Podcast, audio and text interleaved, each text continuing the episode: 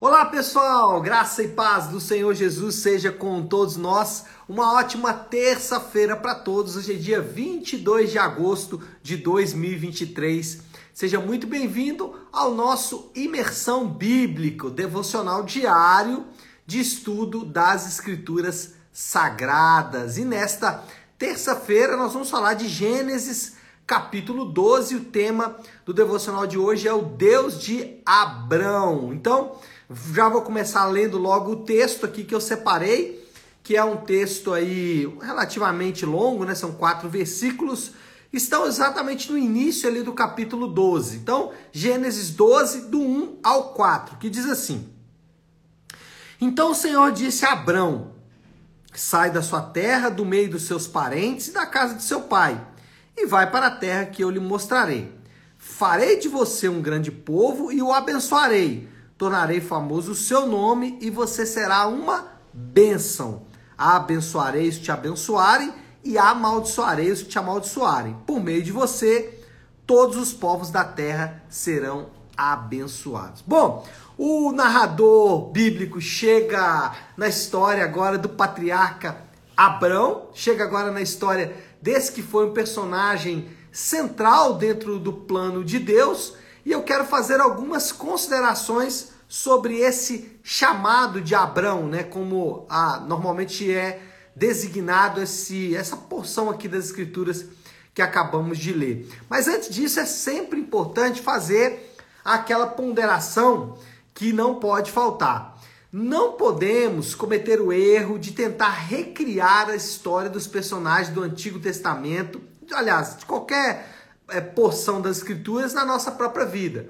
Então, às vezes, alguém vai falar de Abraão e tenta trazer as características de Abraão para a nossa realidade. Não é bom fazer isso. O texto bíblico não foi escrito com este propósito. O texto bíblico não é um texto de inspiração. O texto bíblico é um texto de formação de informação, porque ele vai trazer informações, mas também de formação do povo de Deus. E não um texto para inspirar, ainda que, claro, somos inspirados por essa linda história de Deus aqui, mas esse não é o propósito central de Deus. Bom, vamos lá as considerações que a gente vai fazer desse chamado de Abrão. Primeira consideração é quem era Abrão?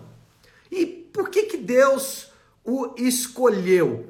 Abrão surge do nada, né?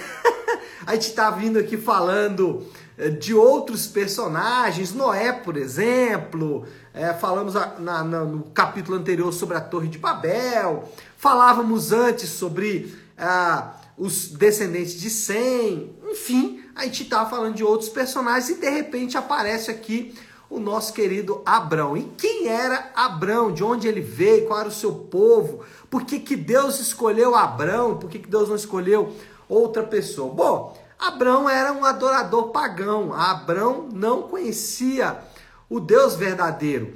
Se você pegar a, a geografia ali daquela região, você vai ver que Abrão vem ali muito de uma parte oriental, muito do que hoje talvez é o Iraque, ali aquela região Irã e tudo mais. E Abraão era, ou Abrão, né, era um adorador pagão. Mas Abrão, o próprio texto bíblico diz que ele deixou a sua família, é isso mesmo. Se, se Abrão vivesse nos dias de hoje, ele seria duramente criticado, né? Por quê? Porque ele deixa a sua família, deixa os seus parentes para trás, deixa a sua cidade natal para trás, né? O que para a gente é um grande escândalo, né? Mas ainda mais, Abraão se mostrou várias vezes vacilante, né? Para não ir muito longe. No texto a seguir aí, né? Interessante isso. É, Deus traz uma promessa gloriosa para Abraão. E a gente pensa, nossa, agora a vida dele vai decolar, né? No episódio seguinte, o que ele faz? Ele já tem ali um um ato uma atitude muito estranha, né? De dizer que a mulher é irmã, e aí alguém vai tentar defender Abrão, dizer, não, ele falou uma meia-verdade, que de fato ela era e tal. Não importa, ele falou uma grande mentira e isso trouxe problemas e problemas sérios. Então ele se mostrou vacilante, ele se mostrou medroso, em alguns casos até arrogante. Então por que que Deus escolheu esse homem, esse adorador pagão que deixou sua família, que era vacilante, que era medroso, que era arrogante? Por que que Deus escolheu? Porque Deus escolhe por sua graça e bondade. Deus, ele escolhe pessoas não por seus méritos, mas simplesmente por causa da sua misericórdia, por causa da sua bondade e por causa da sua graça. Deus escolheu Abraão porque ele é gracioso, porque ele é bondoso. E além disso, ao escolher Abraão, Deus também estabelece o padrão dos seus escolhidos. Deus sempre escolhe pessoas como Abraão, até porque ele não tem outro tipo de pessoa para escolher.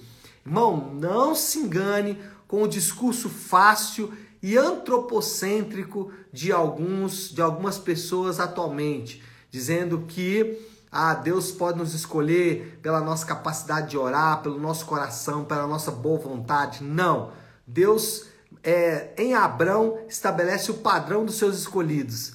Todos serão como ele, como Abrão, vacilante, medroso, arrogante, um adorador de outros deuses, e ainda assim Deus escolhe. Por quê? Porque esse, essa é a matéria-prima de Deus, não há outra matéria-prima. Deus não tem como escolher outras pessoas, porque essas são só as pessoas que existem. Deus escolhe pecadores e ele nos escolheu.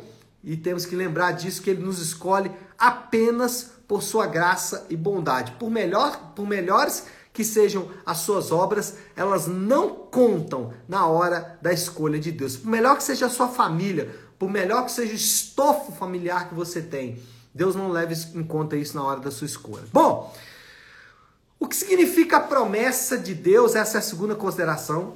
O que, o que significa a promessa de Deus de fazer de Abrão um grande povo, né? O versículo 2, Deus já começa dizendo: "Farei de você um grande povo". O que significa isso?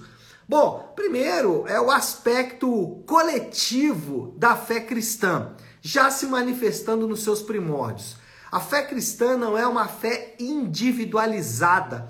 A fé cristã não é uma fé pessoal. Existem algumas coisas que a gente acaba repetindo, mas sem refletir muito. Por exemplo, já viu aquela expressão a salvação é individual? Isso não é verdade. A salvação, ainda que Deus ele te escolhe de maneira pessoal, mas a salvação ela não está restrita ao indivíduo, não está restrita à pessoa. A salvação é um chamado para ingressar na família de Deus é o chamado para ingressar no povo de Deus. Então, já nos primórdios da fé cristã, já se manifesta aqui o aspecto coletivo da fé. E um crente que vive a sua fé cristã de maneira particular, ou ele não entendeu a fé cristã, ou ele vai em algum momento perceber a loucura dos seus atos. Então, a pessoa que se fecha uma pessoa que não compartilha da fé dele com outros irmãos, que não compartilha do seu testemunho com outros irmãos, a pessoa que ela não se envolve muito com outros irmãos, essa pessoa em algum momento vai experimentar os efeitos negativos disso. Por quê? Porque ele está vivendo uma fé diferente da fé cristã. Por mais que ele fala que é cristão, por mais que ele diga para as pessoas que é, por mais que ele conheça a Bíblia, ele possa falar de vários versículos bíblicos, mas se ele não está vivendo em comunidade, ele não está vivendo a fé cristã. Está vivendo outro tipo de fé, mas não a fé cristã, porque a fé cristã, nos seus primórdios, já é um chamado para um povo, para uma nação. E não há outra maneira de viver a fé cristã que não seja em comunidade. Então, aquele indivíduo que se isola, que não quer os problemas da comunidade, ele está vivendo uma outra fé que não a fé cristã, porque a fé cristã, nos seus primórdios, ela é um chamado para um povo. Mas além disso, esse o significado é desse segundo ponto aqui, de ti ou farei de você um grande povo, mostra que você não está sozinho. Você faz parte de um povo, então não se sinta sozinho, não se sinta solitário. Por quê? Porque você foi chamado para fazer parte de um povo, o povo de Deus. A terceira consideração que a gente vai fazer aí é como as famílias da terra seriam abençoadas por Abraão. Que coisa estranha isso, né? Abraão, uma terra que naquele momento ali já era bem populosa, haviam pessoas ali já espalhados por todos os lugares. Lembra que a gente falou ali da origem dos povos, né? Ah, Jafé, lá no norte, na Europa, os camitas, né? Os cananeus já habitando ali a região da Palestina, do Egito, também do Oriente, os semitas, que Abraão faz parte ali na Arábia, também uma parte do Oriente. Então, como todas as famílias da terra poderiam ser abençoadas por Abraão? Aqui o ponto é interessante porque, embora o chamado de Abraão tenha uma conotação nacional, ou seja, para criar uma nação, para criar um povo, um país, esse povo, esse país vai ser o sacerdote de outras nações. É, esse é o chamado de Israel. Israel é chamado para ser o sacerdote, o representante de outras nações. E aqui já nesse primeiro aspecto já aparece esse elemento de sacerdócio da nação de Israel. Agora, como que esse sacerdócio vai se manifestar? Tanto Pedro como Paulo associa Jesus ao cumprimento dessa promessa.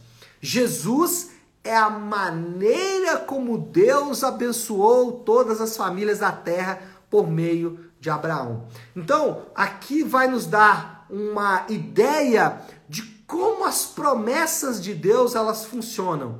A promessa de Deus, ela está associada a Jesus, ela está ligada intimamente a Jesus. Jesus é aquele que ah, cumpre a promessa de Deus dada a Abraão de abençoar todas as famílias da terra. Por isso que Jesus é um sumo sacerdote. E por isso que o povo de Deus é chamado de nação santa, povo de exclusividade, povo de propriedade exclusiva de Deus. Somos chamados também de sacerdócio real. Por quê? Porque nós pertencemos ao povo que funciona como um, um exemplo, como uma proclamação desse grande povo de Deus. Então, Jesus cumpre essa promessa e nos dá aqui também um padrão de como essas promessas se cumprem. Às vezes a gente vê, né, pessoas falando sobre promessas de Deus do ponto de vista pessoal e usando Abraão aqui como exemplo. Tá vendo? Deus tem uma promessa para Abraão e tem uma promessa para você também. Mas qual que é o ponto aqui? É que as promessas de Deus que ele dá ao seu povo sempre estão ligadas à glória de Deus. Olha essa promessa de Deus a Abraão. Essa promessa de Deus dada a Abraão, ela tinha como objetivo a glória de Deus. Ela tinha como foco a glória de Deus e não Abraão como pessoa, como indivíduo. Até porque, logo depois da promessa, Abraão já tem o seu primeiro problema a enfrentar. Ele já passa ali por uma fome na terra. Então, olha só: Deus dá uma promessa para Abraão que ele vai abençoar Abraão e logo depois tem fome na terra. Para mostrar o quê? Que a promessa de Deus é uma promessa ligada à glória de Deus e não uma promessa simplesmente a um indivíduo, a pessoa.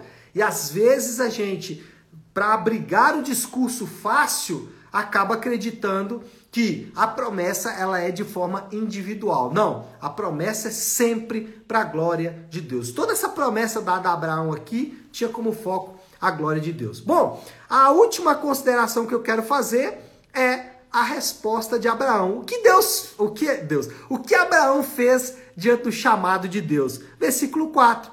Partiu Abraão como lhe ordenara o Senhor. O que, que Abraão fez? Ele colocou a sua confiança em Deus e partiu. Irmãos, o que, que é fé? O que foi, foi o que Abraão fez aqui? Ele confiou em Deus. Fé é confiar nas afirmações bíblicas do caráter e da natureza de Deus. Fé não é fideísmo. O que é fideísmo? Fideísmo é acreditar é, que a fé por si só é poderosa. Não é a fé que é poderosa, é a fé na pessoa de Deus. O poder está na pessoa que eu coloco a minha fé. Abraão confiou em Deus e na revelação de Deus dada a ele nesse caso. O ponto é que muitas vezes acreditamos na nossa fé e não no personagem por trás da nossa fé. Abraão creu em Deus e isso lhe foi imputado como justiça. Esse texto vai ser mais desenvolvido à frente, mas por hora fiquemos aí com esta é, resposta de Abraão. E todos nós somos chamados a dar a mesma resposta, confiar em Deus. Note, Deus, confiar em Deus e em suas promessas. Bom, moral da história: o relacionamento de Deus com Abraão começa com uma agenda significativa que influenciará o futuro de muitas pessoas. Os crentes podem confiar nos planos de Deus. Olha só, plano de Deus aqui em Abraão, já aqui o plano de Deus se manifestando, já antes também, em outros personagens aqui que a gente já viu, mas agora a coisa parece que vai tomando corpo e o plano de Deus se cumpre fielmente até a consumação. Assim é os planos de Deus, podemos confiar neles, Deus sabe o que está fazendo. E aí, diante de tudo isso, o desafio do Léo, a aplicação final aí de tudo que falamos, como podemos aplicar isso? Nós somos chamados, irmãos, a fazer o mesmo que Abraão, a confiar em Deus. Pergunta: em que ou em quem você deposita a sua confiança? Talvez você tá falando assim, ai, quando aquela porta de emprego sair, hum, aí eu vou poder servir a Deus. Nossa, quando a minha família for alcançada, aí eu vou servir a Deus. Nossa, quando eu for curado, hum, vou fazer tanta coisa boa para Deus. Quando eu tiver dinheiro, eu vou fazer tanta coisa para Deus. Irmão, você está confiando nessas coisas. O crente verdadeiro, ele diz: Deus já me fez promessas, já posso servi-lo, já tenho as promessas de Deus comigo.